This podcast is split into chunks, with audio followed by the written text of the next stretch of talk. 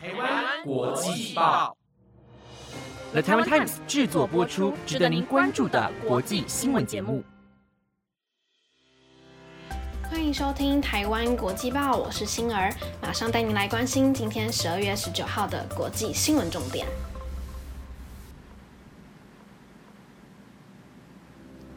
各位听众朋友，大家晚安！又来到了一个礼拜的最后一天，剩下一个多礼拜，今年就结束了。小时候，我都会在年底前写下明年的目标，大家不妨在留言区和我分享一下，对自己明年的期许是什么吧。我的话，等到下礼拜天再告诉大家，留个小伏笔，嘿嘿。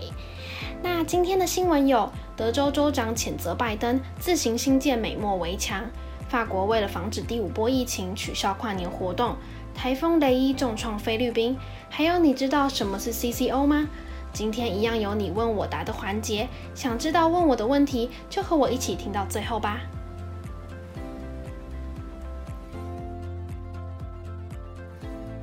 在昨天，美国德州州长艾伯特表示，德州已经开始在与墨西哥的边界修建钢铁的围墙，并且同时谴责现任总统拜登在阻止墨西哥非法移民的部分做得不够好。前美国总统川普在四年任期期间内，其中一个最有名的行动就是在美国与墨西哥边界新建了边界墙。虽然他曾经想在四年的任期内完成建造长达七百二十七公里的围墙，但目前围墙大部分都还是用现存的护栏去替代。不过，在今年一月，新任总统拜登上任后，这个新建围墙的工作也停止了运作。尽管拜登推出了移民政策，但成效不高的情况下，这个政策也遭到了各方人士的批评。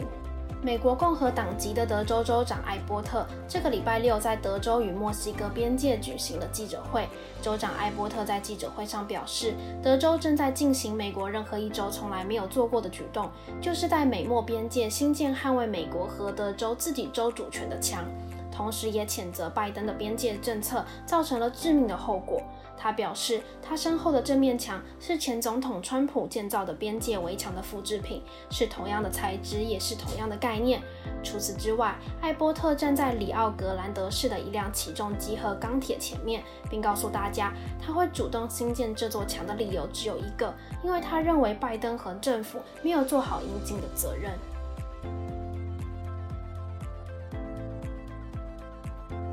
耶诞廉价即将到来，法国面对每日新增超过五万的病例，政府将要实施更严格的防疫措施。预计明年初开始，将会变相的强制民众施打疫苗，并且巴黎市在今天也宣布取消原定在香榭大道的跨年与烟火活动。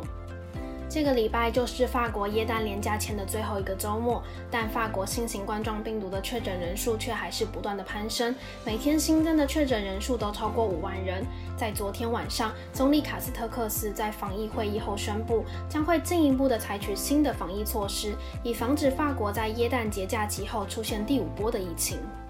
总理卡斯特克斯警告大家，Omicron 在欧洲以闪电般的速度传播，每两天确诊的病例就会以倍数在成长。因此，政府决定实施严格的防疫。其中即将要上路的主要措施，就是把健康通行证改成疫苗通行证。也就是说，只有完整的施打完疫苗，才能作为主要的证明。近期 COVID-19 阴性筛检结果将无法成为有效的通行证。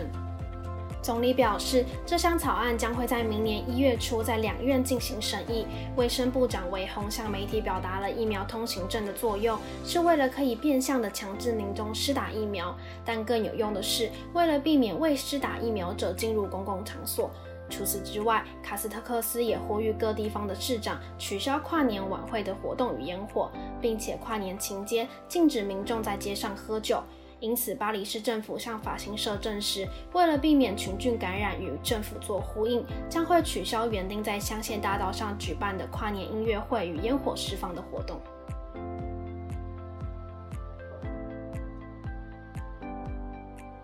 日本两年前发生的知名动画制作公司京都动画三十六死的纵火案，促使日本政府开始严格管制汽油的买卖，但仍然无法有效的杜绝类似的案件发生。两天前，日本大阪市北区大楼内一间诊所发生了纵火杀人事件，火场检验出大量含油成分的液体，推断有可能是汽油。根据日本读卖新闻的报道，十七号大阪市北区大楼内一间诊所发生了纵火杀人事件，这个事件造成二十四人死亡。警方透过调研监视录影机，发现涉嫌犯案的人曾经是这间诊所的患者，六十一岁的古本胜雄，并且研判可能是计划性往加害人多为目的，所以才前往诊所。根据目击者表示，古本在诊所内踢倒了装有液体的纸袋，造成流出的液体迅速燃烧。根据日本消防法规规定，要外带汽油，仅限在有工作人员服务的加油站才可以贩售。如果消费者自行带金属制的专用随身桶的话，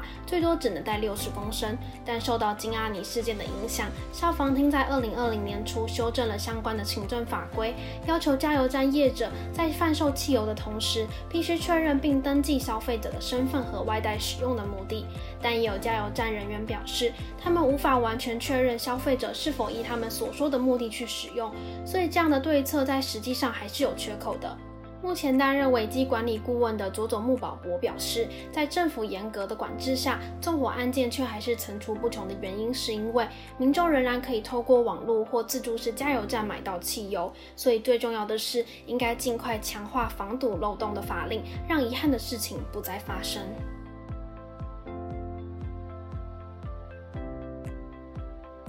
台风雷伊在这个月十六号侵袭了菲律宾的中部以及南部，超过三十万人逃离家园和海滨度假村，许多地区的房屋和电线杆都受到破坏，造成通讯及电力的中断。根据今天菲律宾公布的官方统计数据表示，至少有七十五人死于菲律宾今年最强烈的台风雷伊。政府当局正在加紧运送食物到受灾的岛屿。保和省省长黄延辉在官方脸书表示，保和岛灾情严重，目前仍有十人失踪。虽然当局派出数以千计的军警、海岸巡防和消防人员前往重灾区协助搜索的工作，但他担心遭受洪灾的保和省死亡人数还是会继续的攀升。台湾家福基金会菲律宾分事务所上周才前往菲律宾的施雅高岛捐助供水站，十七号就收到了当地受到台风雷伊的重创。地方官员表示，施雅高岛有百分之九十五的区域受到了破坏，目前非常需要援助。受到重创的施雅高岛是菲律宾著名的冲浪圣地，在今年连续入选法国版时尚杂志十大夏季必访的度假岛屿，以及时代杂志世界最佳百大景点。虽然施雅高岛是著名的观光区域，但根据菲律宾家福中心的代表张凯丽表示，西部施雅高机场所在的达卡曼镇基础建设相当的缺乏，由于台风季节会持续到明年的三月中旬，所以现在急需要重建避难所的材料。但他也表示，西亚高岛通讯和网络目前都还没有修复，所以家福中心会持续关注当地的情况，待与合作单位取得联系后，再确认如何提供援助。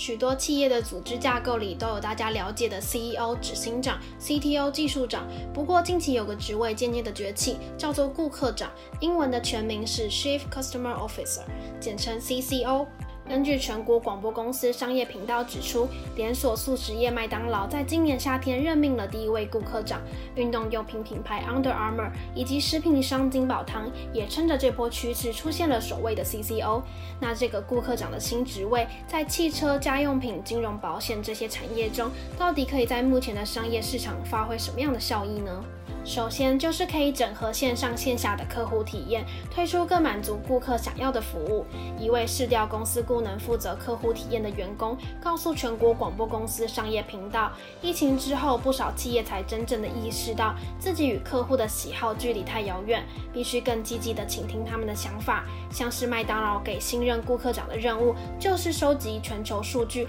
打造更满足于顾客需求的服务，并且带动整体的业绩销售。但其实顾客长并非全新的名称，会在这个时间引起话题。一方面是因为疫情加速急迫性，另一方面这个职位如果要能真正的发挥效力，还有许多的障碍要克服。福布斯指出，顾客长无法发挥效用的原因，是因为这个职位的团队经常没有实际要执行的任务，也没有权力能引导其他单位改变做法和策略。除此之外，福布斯也提到，重视改善顾客体验，应该是每位员工的责任和。权利。对任何企业而言，是否设立顾客长都不是最核心的问题，而是如何做到以客户为中心才是最重要的。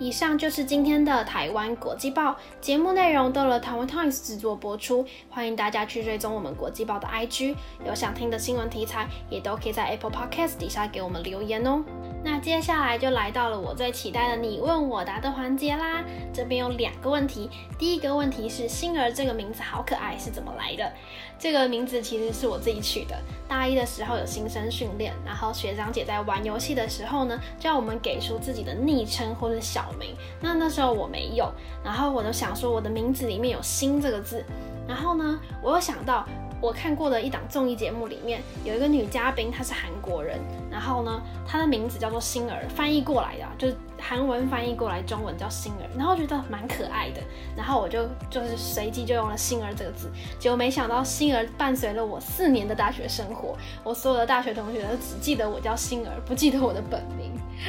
然后这边还有第二个问题，就是我的兴趣是什么？我的兴趣哦，但其实我不太晓得这算不算兴趣。我其实非常爱喝奶茶，不是那种普通的爱，是那种非常非常爱。我一天要倒一到两杯的奶茶，续命的那种。然后我还喜欢研究不同的红茶配上不同的鲜奶的口感跟味道是不一样的，然后去选择我自己最喜欢的那种味道跟口感。而且，呃，红茶配鲜奶跟红茶配奶精的那个味道也是不一样的。就是还有我会去研究这种东西，但是。也可以算是兴趣吧，就是研究的炉火纯青的那种。可能我上辈子是英国人，没有啦。好，希望你们会喜欢今天的你问我答的环节。那我是星儿，我们下礼拜天再见喽。